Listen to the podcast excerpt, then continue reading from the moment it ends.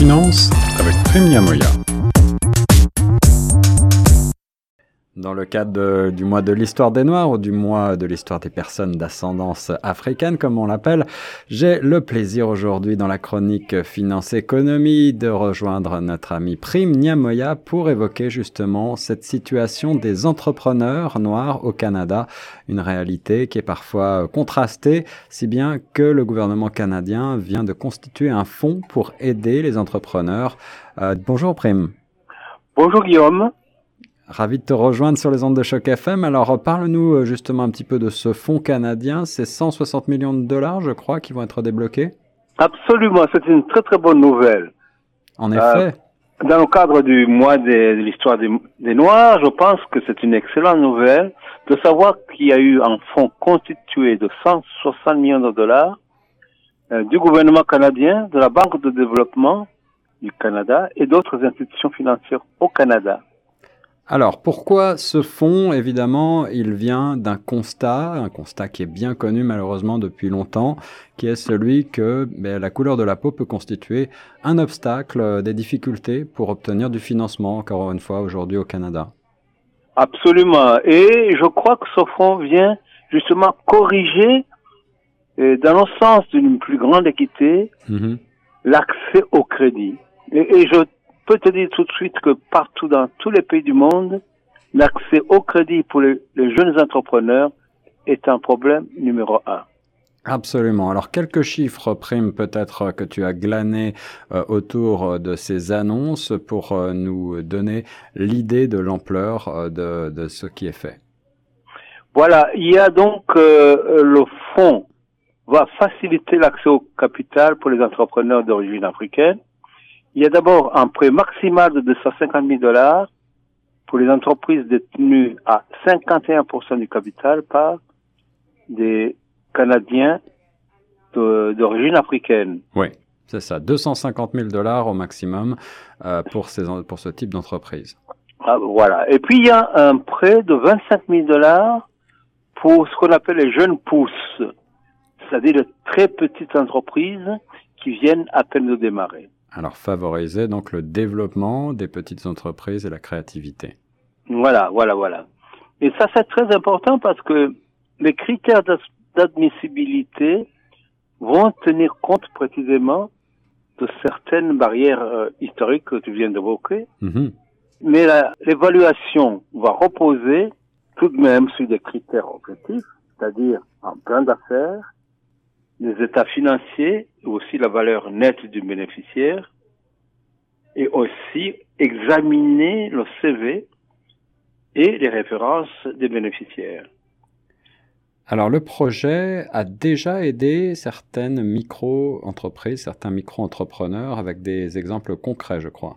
Voilà, il y a déjà un financement de l'ordre de 11 millions, 100 000 dollars qui ont été qui ont financé la restauration, les, entreprises de restauration et quelques autres entreprises euh, qui fabriquent des produits de beauté. Mm-hmm. Et alors l'objectif de ce fonds, c'est que il faut former des PME pour les cette catégorie spécifique d'Afro-Canadiens. Et comme tu le sais, les PME forment dans presque toutes les économies modernes l'ossature de l'économie canadienne et des communautés culturelles. Et oui, on l'a déjà vu avec toi sur ces mêmes ondes, l'économie canadienne qui est constituée en grande partie euh, de PME et euh, qui, euh, ces PME qui sont elles-mêmes génératrices de, de devises et d'emplois. C'est donc très important de les souligner. Et à l'occasion de ce mois de l'histoire des Noirs, bah, c'est une occasion unique de, de parler de ce fonds oui, absolument. Alors, peux-tu faire un petit topo euh, pour nous sur euh, cette situation économique justement euh, des Canadiens d'origine africaine aujourd'hui en 2022 Voilà, il y a d'abord l'article du Devoir qui analyse la situation économique des Noirs et en s'appuyant sur Statistique Canada qui a fait une grosse enquête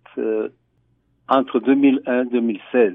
Oui où on constate euh, un certain nombre de, de données. Le taux d'emploi des Noirs est de 78%, contre 83% pour d'autres, par rapport à d'autres catégories. Mhm.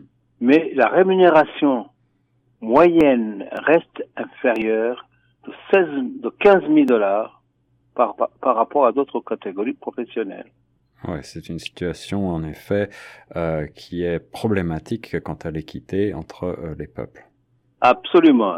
Et en plus, on constate que en matière de qualification professionnelle, il y a une surqualification de la population noire dans la formation par rapport aux autres catégories. Mhm. Mais malgré cela, cette catégorie reste la moins payée. La moins payée. Et alors, on constate également une autre caractéristique, que c'est la monoparentalité prédominante dans la population noire, qui est en partie responsable de la pauvreté des familles noires. Mhm. Ceci d'ailleurs rejoint les études qui ont été menées abondamment aux États-Unis.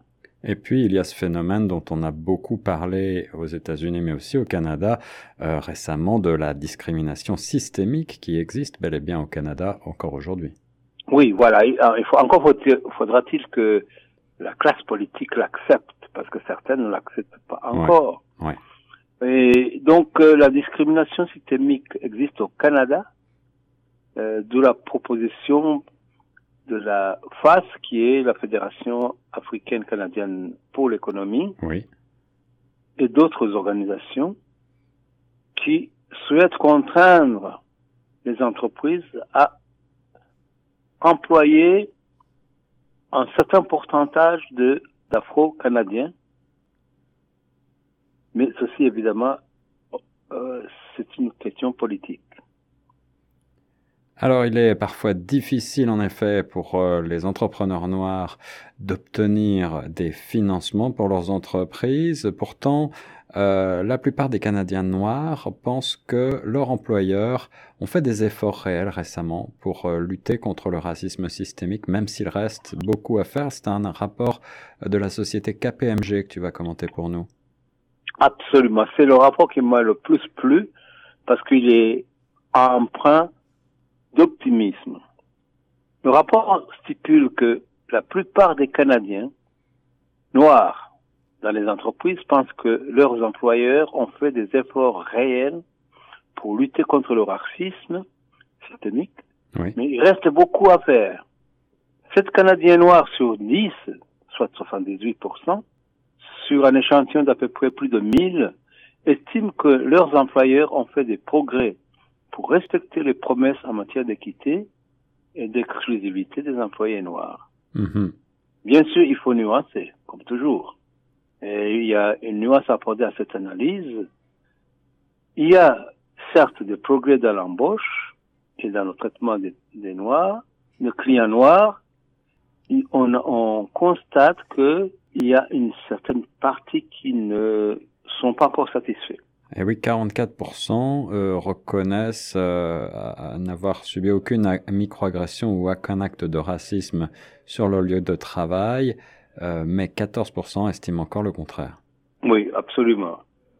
Mais d'après l'enquête de KPMG, des solutions sont possibles pour améliorer la situation actuelle.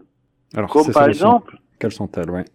oui, euh, on stipule de nommer davantage de Canadiens noirs qualifiés à des postes de responsabilité au conseil d'administration et à la haute direction, Mhm. comme la, le comité de gestion. Et puis, il faut continuer à sensibiliser et à former en permanence les employés en matière de lutte contre le racisme. Et surtout, ça j'ai noté, de lutter contre le racisme au sein des départements des ressources humaines. Et ça, c'est un grief qui revient régulièrement au cours des différentes enquêtes. Voilà, encore un travail à faire, même si, euh, comme tu le disais, un certain optimisme et de rigueur. En conclusion, Prime, qu'est-ce que tu euh, peux analyser pour nous de cette situation dans le cadre de ce mois de l'histoire des Noirs?